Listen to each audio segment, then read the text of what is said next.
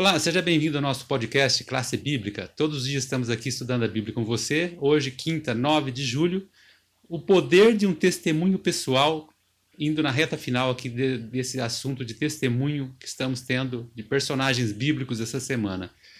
Hoje o Pedro está conosco e vai falar um pouco aqui também de Paulo, né, Pedro? Pode é, é, cumprimentar o povo aí e entrar no assunto de hoje. Um bom dia, boa tarde, boa noite para vocês que estão ouvindo ou nos vendo. Que Deus abençoe cada um de vocês. E hoje nós vamos dar continuidade na lição, né? Vamos estar falando de um, um dos personagens que particularmente é um dos que do, do, Novo Testamento que eu mais gosto, do da Bíblia hebraica da Antiga Davi, né? E do Novo é Paulo.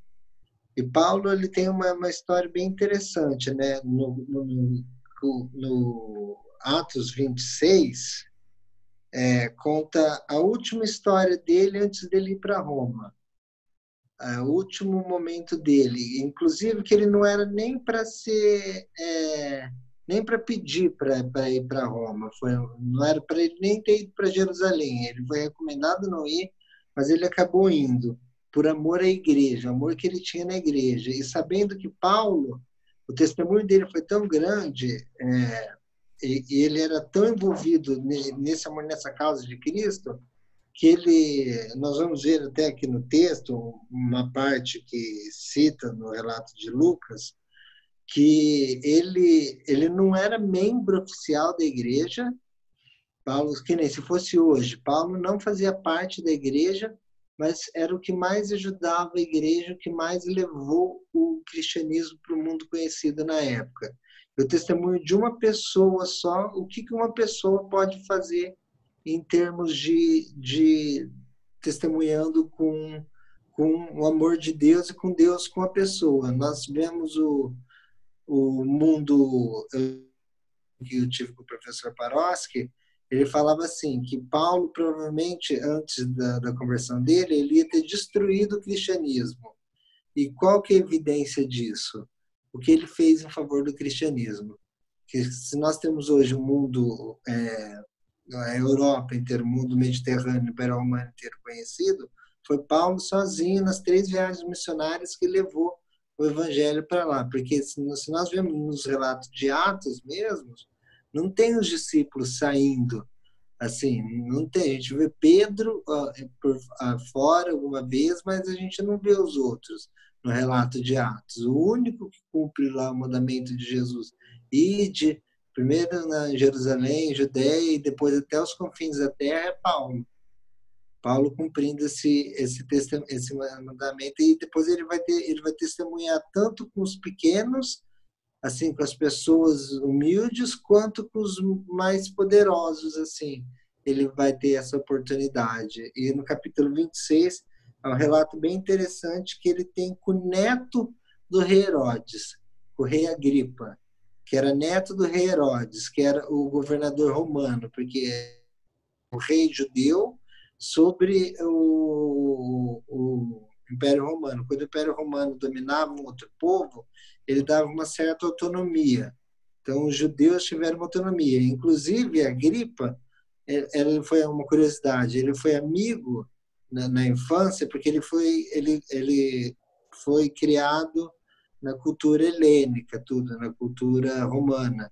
Então ele foi amigo de Tito, o imperador que no ano 70 veio e destruiu Jerusalém é, e destruiu o templo. E a partir do ano 70, como os romanos destruíram o templo, começaram a se referir a Roma como Babilônia, porque Babilônia destruiu o primeiro templo, e como Roma destruiu o, o templo de Herodes, aí foi referida como Babilônia também.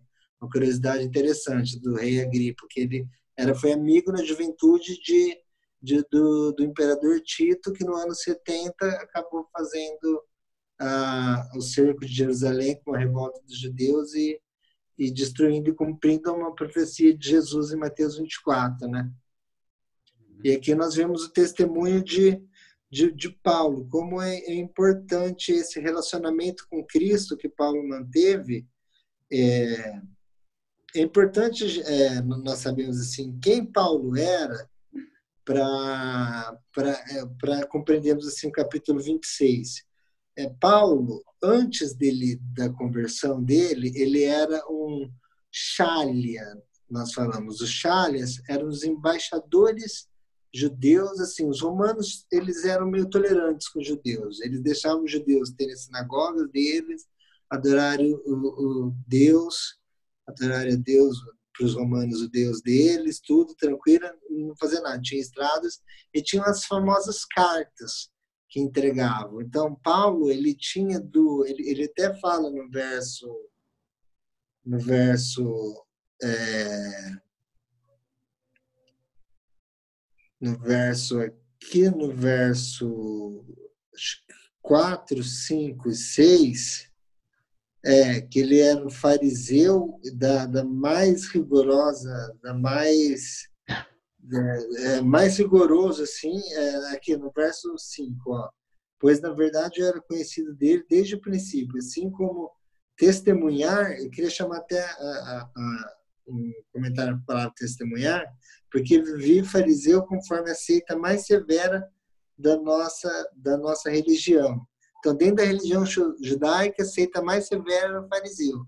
Então, era aquela que mais aplicava, é, que ia. Tanto que ele era um, é, ele era um guerreiro dentro do, do coisa romano. Tanto que ele usa bastante metáfora de guerra, né? Os capacetes da justiça, quando ele vai falar em Efésios, aí no final ele fala combate o bom combate. Então, Paulo usou sempre a metáfora de uma guerra, significando que ele era o guerreiro e significando que a gente também está vivendo um conflito, né? Tem um conflito por trás de nós. E a palavra testemunhar, é, ela é muito interessante, ela vai aparecer bastante em Apocalipse, para aqueles que testemunham sobre Cristo, e aqui também, que é marturion em grego. E marturion é da onde veio, gerou de tantas pessoas que testemunharam, isso é interessante, porque várias pessoas testemunharam Cristo, testemunharam sobre Cristo e morreram, né? no começo do cristianismo morriam e Flávio José falava que o cristianismo surgia, é, era como formigas, né? Quanto mais eles matavam, mais apareciam. E martúria gerou a palavra martírio, que martírio. Então a palavra martírio, que é se, se dá a ver da palavra testemunha, que em grego era testemunha, e de tantas testemunhas que Cristo teve, acabou vendo, sendo virando martírio. É interessante ver isso. Então, do amor que as pessoas tiveram por Cristo em testemunhar, um amor tão grande que é, você não importa a tua vida, importa o teu relacionamento e a vida com Cristo, que eu creio que muito em breve nós vamos já estar com Ele e que foi a esperança de Paulo também. E, e ele vai para Agripa, que era o rei ali. Ele, ele não era para ir para Jerusalém e ele acaba indo para Jerusalém. Né? Ele acaba contrariando e indo por amor à igreja. Ele queria dar, ele arrecadava dinheiro e foi dar para a igreja. Lá ele estava no templo e os judeus fizeram uma, um grupo de judeus assim fizeram uma coisa, falaram que ele estava chegando o povo, adorar dois senhores e levaram. E Paulo tinha uma questão, ele era cidadão romano também, ele tinha cidadania romana. Então ele fez uma coisa que, pelo relato aqui de Atos 26, no começo, parece que foi uma jogada esperta. Mas depois, a gente percebe que se ele não tivesse feito isso, ele poderia ter ficado em liberdade e ter feito mais mais mais coisas, que é apelado para César. É, só que tem um detalhe aí, né, que eu até estava pensando nisso essa semana. Ele apelou para César e, e, parece que depois, no caso de Agripa, que disse, ó, se, parece que se ele não tivesse apelado para César, a gente poderia ter solto ele. Só que acontece o seguinte, é, no momento quando ele estava ali com Félix, né, quando ele apelou para César, é, se ele não tivesse feito isso, praticamente ele ia ser entregue para os judeus ali. Então, ele foi. No momento ele acertou. Mas na, na, na, situação seguinte, já mais à frente, quando ele já tinha apelado para César, então a gripa. E o, a gripa, naquele momento, foi até uma oportunidade dele testemunhar para a gripa que foi o personagem que ele chegou e falou: Ah, por pouco me persuades a ser um cristão. Né? Foi, o, vamos dizer assim, da, da, da realeza ali, foi o que mais se aproximou é, de uma influência do testemunho dele, foi a gripa, né? É, e, e ele foi bem tocado pelo testemunho de Paulo. Paulo e nós vemos que o testemunho de Paulo, Paulo fala pouco dele, assim, não fica essa experiência, ele fala que ele encontrou Cristo. É interessante que ele encontra Cristo, Paulo, é, todo encontro com Cristo é um encontro dramático, né? Quando nós encontramos Cristo. Eu até quero falar um pouco do. Eu nasci na igreja, mas tem aquele momento que nós é, é, viramos, encontramos Cristo, né?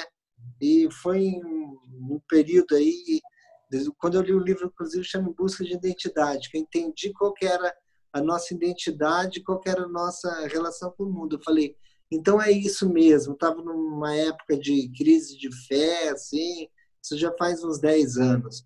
Aí, aí eu vi que tinha tudo certinho, desde o começo da, da Bíblia até as três mensagens angélicas, Deus tinha uma mensagem para cada tempo, para cada povo. Aí eu falava, nossa, mas eu conheço o livro de Apocalipse, nunca tinha ouvido falar nas três mensagens angélicas, isso, aquilo. Aí aquilo foi me cantando, foi. E aí aquele momento quando você, assim, é, deixa de ter uma religião formal e realmente começa a ter um amor por, por Cristo, pela mensagem. É. E Paulo teve o, o, encontro com Paulo foi dramático, né? Ele teve aquele encontro indo para ele ia para massacrar os judeus, para massacrar os cristãos, quer dizer, ele era um que, é, genocida de cristãos, vamos dizer assim.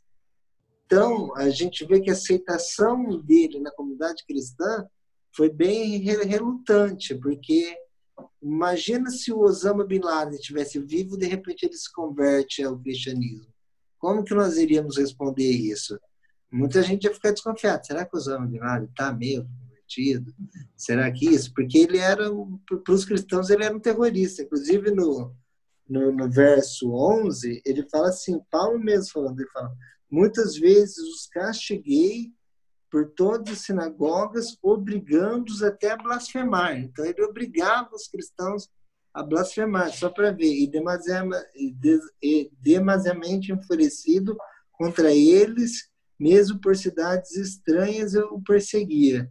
Então, aí ele pede uma carta para ir para Damasco, e em Damasco ele tem esse encontro com Jesus. É interessante que lá em Coríntios, quando vão questionar ele, falando que ele não tinha carta dos apóstolos, fala, cadê tua carta? Aí Paulo fala, não, mas a minha carta eu sou, não sou apóstolo de Pedro, de Tiago. Ele falou, eu sou apóstolo de Jesus. Foi Jesus que me chamou. E a minha carta são vocês, são os coríntios, são os tessalonicenses, são essas pessoas que, pelo meu testemunho, acreditarem que isso. Eu não preciso de carta de igreja, de recomendação. São as próprias pessoas que estão acreditando no meu testemunho e no testemunho da Bíblia. É muito interessante como Paulo responde essa essa questão. E o testemunho dele foi. Deixa eu só citar uma coisa aqui que lembrei agora, que essa parte da história dele é muito rica, é muito bonita, né? Me chama muita atenção também aquele trecho que, quando ele estava saindo de Jerusalém, que ele ia é, preso ali, ser conduzido para Roma, logo no início ali, alguns judeus, por volta de uns 40, é, fizeram um trato com jejum de nunca mais pôr alimento na boca se não matasse ele, né? E, e depois houve, aquelas, houve aquele momento ali que, que o menino foi conversar, é, deu, ouviu a conversa, né? Falou com Paulo, Paulo falou com, com o centurião ali, e eles é, providenciaram para que naquela madrugada ele fosse já levado rapidamente para que não houvesse essa chacina ali, vamos dizer assim. E, e, eu fico pensando nesses 40, né, que falaram que enquanto não matasse Paulo, eles não comeriam mais, né? Realmente é, foi um momento ali muito curioso, porque é, ele foi liberto, liberto, ele foi levado e, e eles não conseguiram matar ele, né? Naquele momento ali.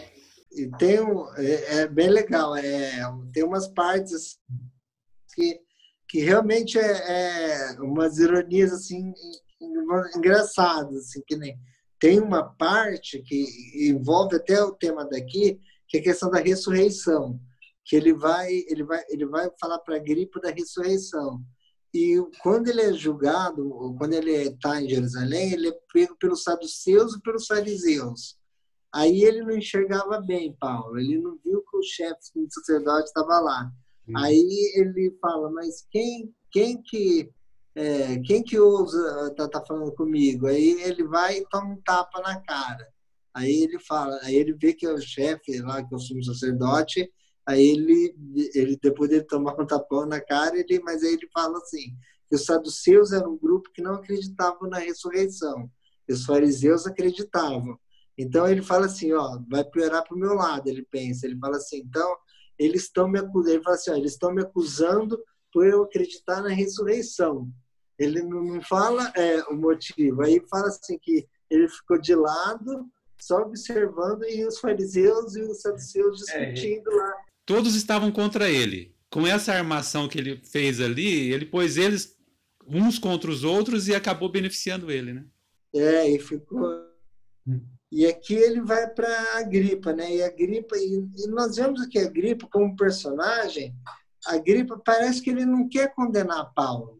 Uhum. Que ele era, ele tinha, apesar de ele ter sido criado numa cultura helênica, uma cultura romana, ele tinha aquela afinidade judaica, ele tinha aquela simpatia, ele era neto de Herodes, né? Então ele tinha isso. Então aí ele fala: "Tu não crês em Moisés e nos profetas, que é citando a Torá e o Ketuvim, que é os outros escritos, que é a Taná, que é a Bíblia hebraica, o Antigo Testamento, ele fala: "Tu não crê nisso?" Ele fala: o que eu estou pregando é o que, o que isso fala, que Cristo devia padecer e devia ressuscitar dos mortos para nossos pecados, que é o ritual do santuário. Nós estamos vendo ali, Paulo ele sistematizou depois em Hebreus, isso ele faz uma sistematização que Cristo precisava vir, o sangue dele perdoar para ele ser, para ele tornar disponível a, para Cristo tornar disponível a justiça dele para nós. Então, Romanos e em Hebreus, toda essa questão da justificação pela fé que nós vemos, foi Paulo que, que sistematizou no estudo dele levou isso para para aqui nós vemos que ele está levando para um rei, né? Ele está falando para um rei. E eu, eu, acho interessante uma parte nessa passagem, que é no, no versículo 24, quando Festo interrompe ele. Festo diz assim, ó, dizendo ele todas essas coisas sua defesa, Festo interrompeu em alta voz, é meio gritando, palavra em grego, assim, que é megafone, é, é, seria a tradução literal. Ele fala, está louco, Paulo, as, minhas, as muitas letras te fizeram delirar. O conceito que a gente até tem hoje, que é um conceito meio errado, que tem, tem muita gente que assim, ah, quem lê muito acaba ficando louco, né? E foi o que o Festa falou: ó, você é, conhece muita coisa, acabou ficando louco, tá falando abobrinha aí. Aí Paulo falou: excelentíssimo Festa, não tô, tô eu tô falando uma coisa que realmente eu estou mostrando aqui pela Bíblia. E a Bíblia cristã na época era o Antigo Testamento, né, a Bíblia hebraica, e ele estava mostrando ali que Jesus cumpria todas as profecias ali. E só que ele tinha apelado para Roma, então não, não tinha mais é, a jurisdição dele, dele. Agora a jurisdição era do, infelizmente era de Nero, né? Mas deu dois anos e era o sonho de Paulo para Roma. Ele escreveu a carta de Romanos sem para Roma. Então Paulo tinha um desejo de ir para Roma, mas Deus é, acabou mobilizando, ele foi para Roma, testemunhou lá, só que ele foi preso para Roma. Ficou na prisão domiciliar, tudo, até ele ter tempo para conversar com o imperador. E é interessante que, dentro da tradição cristã, é, é, tem vários relatos que nós queremos ser verdadeiros. Inclusive, escritor, uma escritora cristã, Ellen White, ela relata isso, seguindo, é, é, enfatizando a tradição cristã. Quando Paulo fala para Nero, que é, ele fala que existia um Deus superior a ele, um Deus que que existia e quando Nero tem a consciência que tem um, um soberano sobre ele, um Deus, ele fala que Nero tremeu assim e quase que ele absorve Paulo pelas palavras dele. Mas aí o espírito de Satanás era tão forte, ele se tornou duro e resolveu condenar Paulo à morte honrosa para os romanos, né? que era decapitação, que nem Pedro foi morto por Nero, mas como ele era judeu, então ele foi crucificado. E a tradição diz que foi de cabeça para baixo para ele não ser igual a Cristo. E Paulo foi, de acordo com a tradição cristã, ele foi decapitado para não é, era uma morte mais digna assim, de não casar, é, pelo justamente por ele estar tá incitando que o, só existia um Deus, que é Deus, Jesus Cristo. É o único imperador nosso. Imperador Jesus não é, né? É o único rei nosso, né? Porque Jesus não é imperador no sentido negativo da palavra, né? Mas é o único rei. Então aí é, eles armaram alguma coisa e viram que estava crescendo muito isso é, contra o Império Romano e, e como César Augusto, Augusto vem de divino, César vem do Júlio César e Augusto vem de divino, então estava combatendo contra o imperador, né? E tinha imperador que ligava e tinha imperador que não ligava para esse título divino. E Nero era um que ligava para essa questão da divindade do, do. Ele se achava realmente que era um deus. Até quando ele se mata, ele fala: o homem, eh, a humanidade perde um gênio né? Quando ele se Nero era, era bem sofria de problemas psiquiátricos muito grandes, né?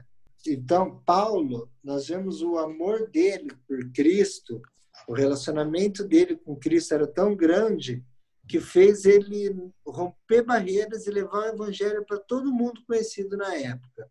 Se nós olharmos hoje o Mediterrâneo, era muito conhecido, Paulo sozinho levou o cristianismo para toda aquela época e influenciou tudo. E eu queria indicar um livro para vocês, que o nosso guia de estudo até fala sobre ele, que é o Comentário Bíblico Adventista, que é esse aqui, ele é da série Logos.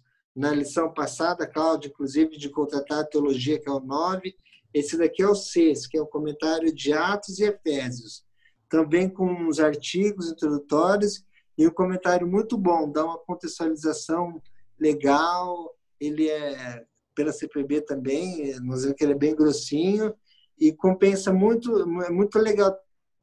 Aprendemos mais, para nós falarmos mais sobre pessoas, é comentado verso por verso esse comentário. Ele é, é, é muito legal e dá para entender bem a vida de Paulo, assim, por ele. Então, eu indico esse, esse livro aqui, vocês encontram pela CPB, esse é o volume 6, né? É bom é, quem quiser ir fazendo a coleção, comprando desde o 1 e juntando, porque compensa ter esse, esse material aqui, que é um material que você vai usar para a vida toda. Então, essa fica a minha indicação aqui. Obrigado, Pedro. Ótima indicação. Realmente é, é fantástico quando a gente pega. A gente se empolgou um pouco hoje, porque realmente é, essas histórias de Paulo são, são muito boas mesmo, né? Mas, e principalmente aqui o comentário, se você puder ter, faça a aquisição dele, de todos, né? Mas e principalmente esse trecho aí para você analisar os detalhes aí, verso a verso desses, dessas cartas de Paulo. Então, pessoal, então que Deus abençoe, que você pegue firme os seus estudos, continue estudando e até amanhã, quando daremos a conclusão da semana. Até lá.